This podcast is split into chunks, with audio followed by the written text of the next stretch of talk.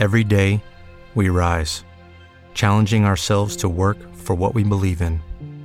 At U.S. Border Patrol, protecting our borders is more than a job, it's a calling. Agents answer the call, working together to keep our country and communities safe. If you're ready for a new mission, join U.S. Border Patrol and go beyond.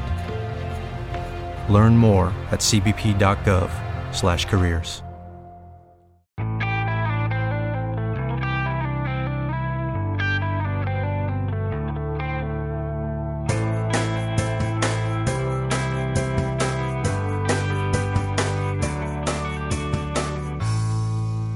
Hola amigos y bienvenidos una vez más a este espacio sonoro para que hablemos de Montessori.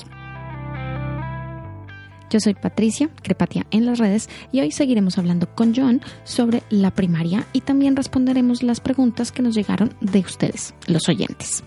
¿Nos acompañan?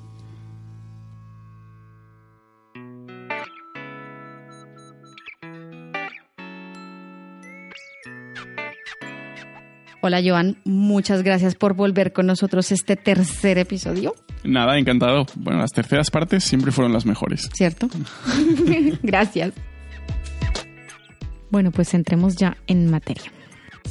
Ahora vamos a pasar un poquito a las preguntas de la audiencia. Muchos oyentes nos enviaron eh, preguntas, dudas por los diferentes canales. Entonces vamos a ir, bueno, preguntita por preguntita. La primera, sobre el aprendizaje a través del juego, nos pregunta una mamá, ¿cómo se entiende y cómo se lleva la práctica en un aula Montessori?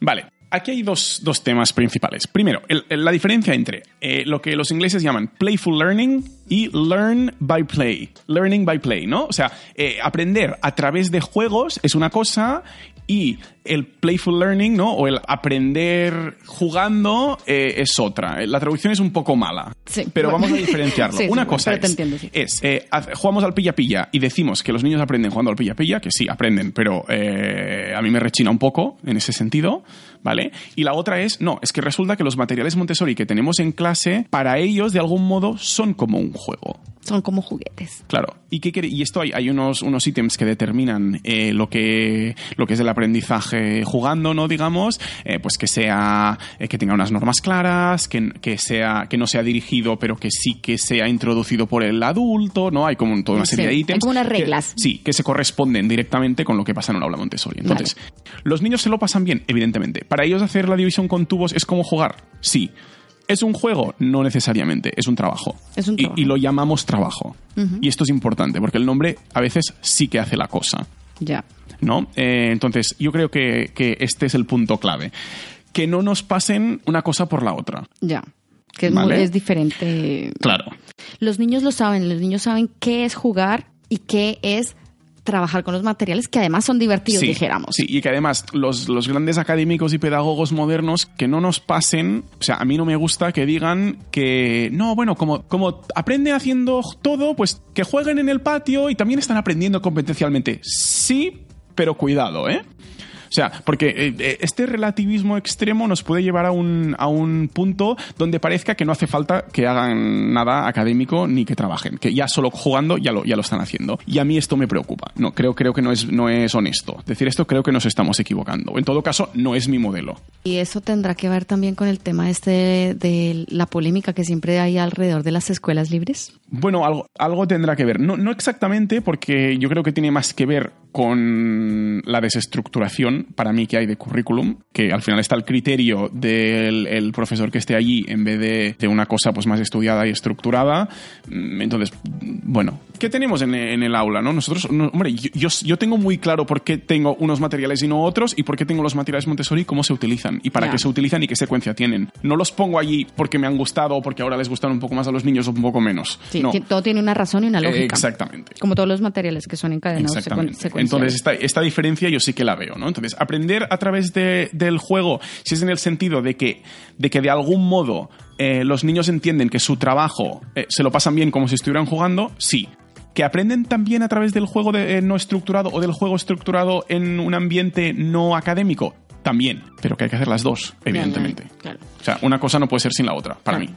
Podemos decir que, por ejemplo, en los ambientes no académicos, aprender a través del juego puede ser, o aprender jugando más bien, Sí. más, más que todo son habilidades o competencias sociales, por ejemplo. Pueden más ser que competencias académicas. sociales. Bueno, a ver, claro, es que hay quien te dice, ¿no? Que claro, jugar a no sé qué juego, pues de lanzar piedras y tal, pues también están aprendiendo la física eh, y encendiendo un petardo, también están aprendiendo que, claro, depende de lo fuerte que lo lancen y tal. Oye, sí, sí, vale, ok, te lo doy, pero, pero no puede ser que la. O sea, como nos equivoquemos y pensemos que eso es igual a, a- a explicar la física en clase, tenemos un problema. Ya, Para mí. sí, sí, claro. ¿Sabes? O sea, eh, sí, es verdad. Esos niños están aprendiendo un mogollón de competencias cuando tiran un petardo. La seguridad, el cómo apartarse, el tirar el petardo y, y marchar, el, el- el lidiar con el peligro, ¿no? Muchísimas la responsabilidad hacia los otros, hacia el ambiente. Brutal. Sí, Sí. sí, sí, están aprendiendo muchas cosas. Pero la física hay que hacerla. Exacto, gracias.